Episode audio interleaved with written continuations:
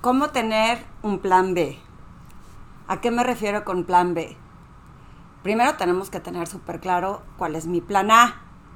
Y en el plan A es ese propósito de vida que tienes y cómo lo logras definir. Y siempre, siempre, siempre tener un, una salida de escape. Ese plan B que te permitirá seguir teniendo éxito en tu vida profesional. Bienvenido al podcast Presencia Ejecutiva Vayale Marroquín. En este episodio, es el episodio número 22 de la temporada número 2, estaremos compartiendo mis reflexiones sobre cómo tener ese plan B y esa ruta de escape que me permita tener diferentes opciones. Algo que he descubierto recientemente con todos mis clientes es que muy pocos tienen definido claramente cuál es ese propósito de vida que los define y por lo que quieren luchar, ese objetivo o esa visión. En el afán de ir en autopiloto y en automático, eh, lo que sigue después de escoger una carrera que en muchas ocasiones siento que mucha gente joven nos equivocamos o no tenemos claridad de todas las opciones que puede haber porque es lo que sigue, porque es lo que toca. Yo reconozco que hasta yo he caído en el error de que no quería que mi hijo fuera a explorar un año de sabático eh, sin estar estudiando algo valioso porque sentía que le iba a gustar más eh, otras cosas que estudiar.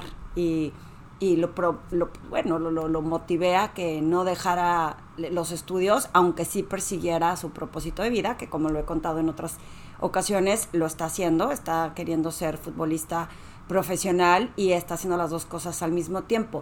Sin embargo, sí siento que muchísimos jóvenes se equivocan porque lo que sigue es estudiar, ese autopiloto, ese automático, ese deber ser, que ya tienes que tener tu carrera definida y que a muchos les provoca estrés.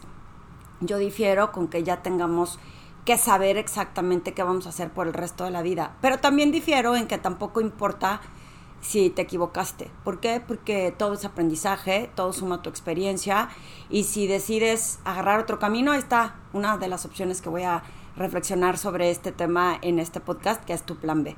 Entonces vamos a suponer que terminas la carrera y obvio, como vamos en autopiloto, lo que sigue es ya ponte a trabajar. Y ponte a trabajar en algo que eh, te mantenga, que te reditúe, que obviamente todo el mundo estamos eh, viendo la manera de ser independientes y que no necesitamos estar esperando a ver que un día, ¿no? Eh, me caigan las oportunidades. Entonces, lo lógico es emprender, eh, ser empleado de alguna organización, generar ese ingreso. Y bueno, eh, a los que somos papás, pues nos gusta ver que se recompensa todo el esfuerzo que hemos hecho en la educación de nuestros hijos de alguna manera y si los ves plenos y desarrollándose.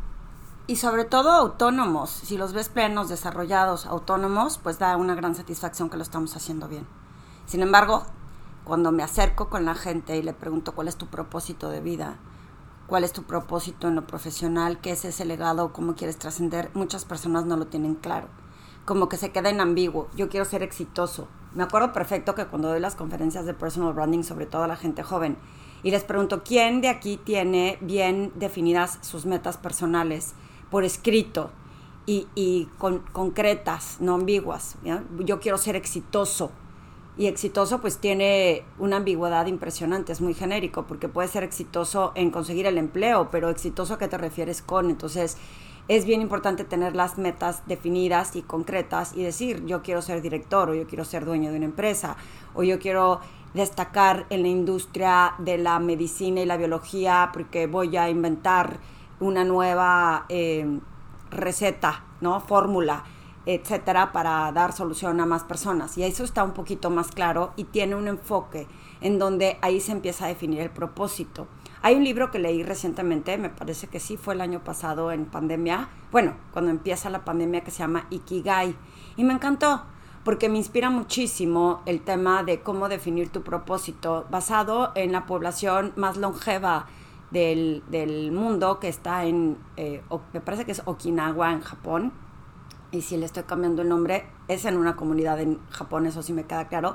Y había otros seis, me parece, países o siete en los que hay la gente más longeva. Y es porque tienen muy claro ese propósito de vida a través de definir eh, para qué son buenos, qué es lo que les apasiona, qué es lo que la gente les pagaría por hacer y qué es lo que el mundo necesita. Y a la hora que unes todas esas pasiones, virtudes, en lo que eres bueno, eh, en lo que te apasiona, en lo que sabes hacer mejor y que puedes compartir con más comunidades, es lo que provoca esta alegría y satisfacción en tu interior. Y esa satisfacción es la que provoca ese propósito, que eh, también por ahí leí que el propósito siempre es el mismo, lo que puede cambiar es tu visión. Y ese es el plan B, porque si tú está, eres apasionado, te voy a poner el ejemplo de Max, mi hijo, para que sea un poquito menos genérico. Max decide que quiere ser futbolista profesional, al mismo tiempo está estudiando una carrera, por aquello de que eh, sus oportunidades sean menores, una por varias razones realistas, que es el que es el, ser portero es menos probable que puedas ser elegido, no hay, no hay tantas opciones por obvias razones. Adicionalmente a la edad, empezó a los 19 a buscar este objetivo, entonces no es que sea imposible, por eso lo está intentando, sin embargo puede reducir las probabilidades. Y por lo mismo le dijimos que estudiara una carrera por si esta opción, que nunca se va a quedar con las ganas de haberlo intentado. Y sin embargo, el que no lo logre, ¿cuál es su plan B? Y en su plan B, él ya tiene claro que eh, va a ir dirigido a la misma industria, a la del deporte. Eh, veamos cómo la va encaminando en lo que va evolucionando el tiempo. Por lo pronto está viviendo en un presente a través de esta presencia ejecutiva de destacarse en lo que mejor puede hacer hoy y ya se preocupará en el futuro qué es lo que va a hacer. Y eso es lo que a veces creo que nos impide ver ese plan B cuando estamos en organizaciones y practico con personas. Por ejemplo, el año pasado en pandemia, muchísima gente que le preguntaba de cómo va tu industria, cómo va el negocio y decían, la verdad es que no está bien, ¿cuál es tu plan B? Oye, qué buena pregunta, no tengo un plan B yo estoy sobreviviendo y remando contra la corriente, esperando que sobreviva este negocio y sin embargo ya descubrí que no tengo un plan B y que no hay que descartar la posibilidad de tenerlo. Por varias razones. Una, porque tu negocio no funcione, porque quiebre, porque la empresa decida eh, cerrar en la industria en la que te encuentras o en el país en el que te encuentras. Y dos, porque ¿Qué te espera para el futuro? ¿Cómo nos vemos en el futuro? Si seguimos viviendo en el automático como con la corriente, ¿no? A donde me lleve la corriente y donde me atore la corriente. Creo que es bien complicado, no creo, estoy segura que es complicado visualizar tu futuro. Y ahí vienen las frustraciones de tantas personas que conozco, que como iban flotando a donde la corriente los lleve, Luego, cuando ya no los escogen para llegar a la cima, cuando ya no los escogen para un puesto, cuando se quedan sin chamba y no logran volverse a encontrar en, esta posibilidad, es cuando te das cuenta que no tenían una claridad de su propósito y de su plan B. Y, y también conozco muchas personas que les he preguntado y no tienen idea qué harían si no están en donde están. Esto es lo mejor que tengo, esto es lo mejor que hay, pero no tengo claridad qué podría estar haciendo si estuviera fuera. Y eso aterra, da muchísimo miedo y por eso te aferras al remo, a que por lo menos a donde te lleve la corriente vas, porque vas sobreviviendo. Y para destacar, para encontrar ese propósito de vida, a mí se me ocurre que podemos hacer este ejercicio de reflexión constante. ¿En dónde estoy hoy? ¿Qué he logrado hoy? ¿Qué me da mucha satisfacción y que me da mucha plenitud? Si yo de pronto encuentro que no te da plenitud algo, pues ¿dónde escarbo? hacia dónde volteo, que es lo que me provoca este placer o esta pasión por vivir o por compartir o por eh, dar valor, que es la palabra que estoy buscando, porque cuando tú ofreces y das, de regreso vienen muchas cosas. Quizá está en la enseñanza y a lo mejor ya no quieres ser director de una empresa, pero quieres dedicarte a enseñar y pues puedes ser maestro y eso te da mucha satisfacción. Y obviamente se van abriendo oportunidades de otro tipo porque no nada más el perseguir el dinero es el que da una satisfacción. Muchas personas dirán, no, ¿y a qué me voy a dedicar si no es a esto? Porque de qué voy a vivir. Y como maestro, por lo menos en México, que no es tan bien remunerado, ¿qué voy a hacer?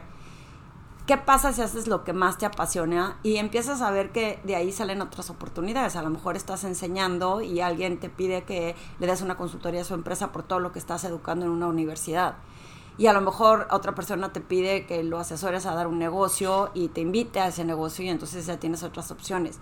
Creo que ese plan B es una buena opción para no cerrarnos a las oportunidades que se nos van presentando. Y yo te invito a que consideres a no vivir solamente en tu plan A, a no vivir esperando a ver cómo se te da ese plan A con la corriente, porque luego puede ser bien cansado ir contracorriente con el hecho de estar sobreviviendo y estar en un río lleno de una corriente que está en contra de todo lo que tú crees y en lo que tú piensas, pero es en donde te tocó estar, se vuelve un camino súper tortuoso, cansado, de pocas satisfacciones. Y aquí vienen estos gaps en el camino de mucha gente profesional de no sentirse plenos, de no sentirse eh, remunerados, de no sentirse que pertenecen o que hay un reconocimiento. Eh, ¿Cuál es ese plan B que puedes tener? Y y cómo lo formalizas. Ahora, piensa en varias opciones, no tiene que ser que ya pensé en este plan B y tiene que ser este, sino piensa, defínelas, cómo te visualizas en ese plan B, sería algo que disfrutarías hacer. Nadie te dice ya toma una decisión, nadie te dice ahora sí esto es lo que ya vas a hacer de por vida y que eh, a lo mejor te motiva a inspirarte a encontrar esa creatividad, eh, que lo puedas lograr, que puedas definirlo. Sé que no es un camino fácil, sé que no es la opción. Yo, yo si quieres que te comparta, sí tengo mi plan B. Obviamente amo lo que hago y me visualizo haciéndolo por muchos años más. Todas estas sesiones que voy creando en donde, por ejemplo, eh, cuando acabo de dar una plática eh, de liderazgo interior y el escuchar que personas jóvenes me digan, hijo, qué increíble estuvieron las herramientas para encontrar ese liderazgo que tenemos interior y no pensar que es solo para algunos. A mí me emociona muchísimo saber que pude inspirar a esta gente joven a que encontrara estas herramientas en su liderazgo. Sí, por lo mismo me veo muchos años más haciéndolo. Y uno de, mis planes B es poder hacer esto de una forma sin prisa, eh, más casual. Obviamente sí, sí dedicándome y que me tenga una remuneración, pero sobre todo la, la felicidad de contactar con más gente de poder explorar el... Todos los que me siguen en Instagram saben que eh, encontré un placer en cocinar y que me gusta crear los platillos que hago, eh, si bien no soy chef y si bien a lo mejor no soy de las que deduce las recetas nada más por, por degustar, pero sí disfruto cocinar y es disfruto mucho más compartirlo con personas. Entonces, por eso uno de mis planes B es tener este lugar de, retreat, como un retreat de liderazgo, en donde no solo comparta las herramientas, esté expuesta a la naturaleza, pueda cocinar y compartir con esta gente el, el placer de comer y adicionalmente que salgan con una herramienta valiosa de su liderazgo interior y sobre todo de conectar con la naturaleza. Creo que la naturaleza es parte de este balance integral que como seres humanos necesitamos para abrazar lo que tenemos el día de hoy. Y bueno, es así como visualizo mi plan B. Por lo pronto, sigo gestionando nuevos servicios, nuevos productos, eh, dándoles la vuelta a las cosas que estoy ofreciendo que creo que pueden tener éxito y que me emociona. Sobre todo las que me emocionan porque me inspira mucho más eh, compartir estas herramientas cuando, cuando me emociono. Y por ahí viene la definición del propósito de, vida y cómo conectar. Y hay cosas que también en ese propósito dices, pues esto puede parecerse a lo que voy a hacer, pero no lo disfruto. Y si no lo disfruto, la verdad, ya no lo voy a hacer. Porque ya no quiero hacer cosas a la fuerza por el deber ser, ni quiero hacerlas porque pareciera que es donde está el negocio cuando no la paso bien. Y, oye, descanso cada vez que tomo decisiones de escoger, de no escoger temas, acciones o comportamientos que no se alinean a mi propósito de vida o que puedan dirigirme hacia ese plan B que, que les estoy contando. Y parte importante que me tiene emocionada también dentro de este plan B es que estoy por certificarme en un curso para, para buscar tu liderazgo interior a través de, de la meditación. Y entonces es un curso que va a terminar hasta diciembre. Son como tres sesiones de cinco días seguidos, más los trabajos que tenemos que hacer intercalados. Y es tener este mindfulness dentro de las organizaciones y como seres humanos. Y me emociona muchísimo el tema porque ese liderazgo interior del que tanto hablo no se puede lograr si no hay un espacio de reflexión, si no hay calma, si no me tengo a observarme, si no dejo de ponerme en piloto automático y si no le bajo a la velocidad con la que quiero alcanzar las cosas. Y disfrutar cada momento con esa conciencia plena, autoconciencia de dónde estoy, lo que estoy compartiendo, conviviendo y sintiéndome en mi centro y hablaba con una amiga recientemente que es un ongoing process. así es, es un proceso constante, no es que tenga cura, el ya me siento pleno y ya estoy bien y ya no lo dejo, o sea, lo dejo a un lado, sino que sigas teniendo conciencia de ver cómo te sientes, de observar cuáles son tus disparadores y tus motivadores para que puedas tener una vida plena de comunidad y compartir con más personas. Y algo que me inspira muchísimo es, eh, fíjense, cuando yo leía en, en, pues en todas partes que si la meditación te ayuda a tener tu centro y que si visualizas las cosas las puedes lograr y pareciera como si fuera mágico y que ya que, ok, me lo voy a proponer, se va a lograr. Y sigue siendo un programa constante, pero lo que me emociona es que cada vez veo como esa meditación ha inspirado en mí en tener un poco más calma, en evitar hacer más juicios sobre otros, en evitar tener prisa de alcanzar esas metas que tanto quiero y el aceptar que hay gente que va a diferir de mí o que no conecta con lo que yo digo y que no pasa nada. Justo en el curso eh, eh, que acabo, en la conferencia que acabo de dar de liderazgo interior hubo una persona que que me dijo que él no se había inspirado para nada al inicio de mi conversación, de mi storytelling, que yo lo había hecho con mucha emoción, pero que no le había inspirado, que de hecho no se acordaba ni de la mitad de las cosas que había dicho. Y es respetable. Como que en otra ocasión lo hubiera tomado a mal de, chin, síndrome del impostor, ¿qué estoy haciendo aquí si esta persona no logró captar lo que yo quería decir con la misma energía con la que me gusta conectar y tal? Y, y en ese momento le dije, bueno, se vale, se vale que tú opines de esa forma. No, no puedo eh, pretender que mi ego diga, le tienes que dar satisfacción a todo el mundo. Y no por eso voy a cambiar de plan B o voy a cambiar de plan A, porque a una persona no estuve de acuerdo con lo que yo dije. Para mí todos son aprendizajes y en esos aprendizajes es, bueno, a lo mejor para la próxima vez, con el fin de buscar ser mejor, tengo que buscar la manera de que hasta este tipo de personas, en donde no les enganche esta historia, ¿cómo la mejoro? ¿Qué puedo hacer para mejorar este tema? Y en lugar de estar pensando en este plan B ya no va a funcionar porque hubo una, un, detractor. Y ahí viene este liderazgo interior y por eso me desvió poquitito el tema porque me parece que en este curso en donde me voy a certificar va a estar increíble para muchos profesionales el que logremos buscar desde adentro, en donde nos movemos de centro en donde podemos conectar mejor con las personas, en donde con humildad aceptamos las críticas y en donde encontramos que en cada uno de estos momentos hay aprendizaje. Y, y por ahí viene también las posibilidades de mi plan B, porque todo va relacionado a estar presentes, a la presencia ejecutiva, a estar aquí hoy en cuerpo, alma y mente para hacer que las cosas sucedan. Sin embargo, también tiene que ver con, con el reconocer que siempre hay espacio para mejorar y que que vale la pena que contemplemos siempre tener ese plan B. Cómo te visualizas y cómo tienes que empezar a construir ese plan B. ¿Qué es lo que tienes que ir sumando hoy para que aunque no haya prisa de ejecutarlo, simplemente el tener la idea y formular la idea pueda ser una buena opción para ti. ¿Qué opinas? Ya tienes tu plan B. Búscame si quieres apoyo para definir este propósito, para encontrar esa visión y ese objetivo y búscame en mis redes para que comparta más de estos temas en cuanto a lo que significa tu camino de transformación.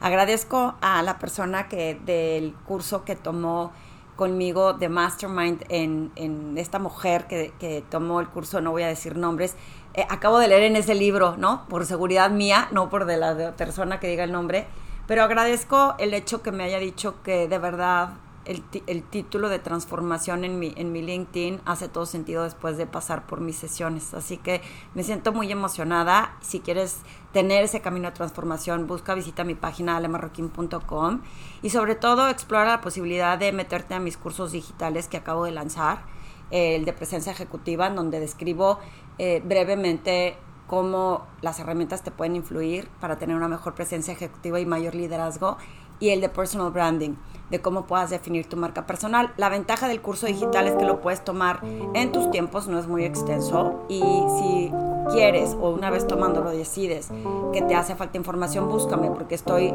eh, agregando más contenidos, más cursos digitales que pueda estar a la mano de más personas.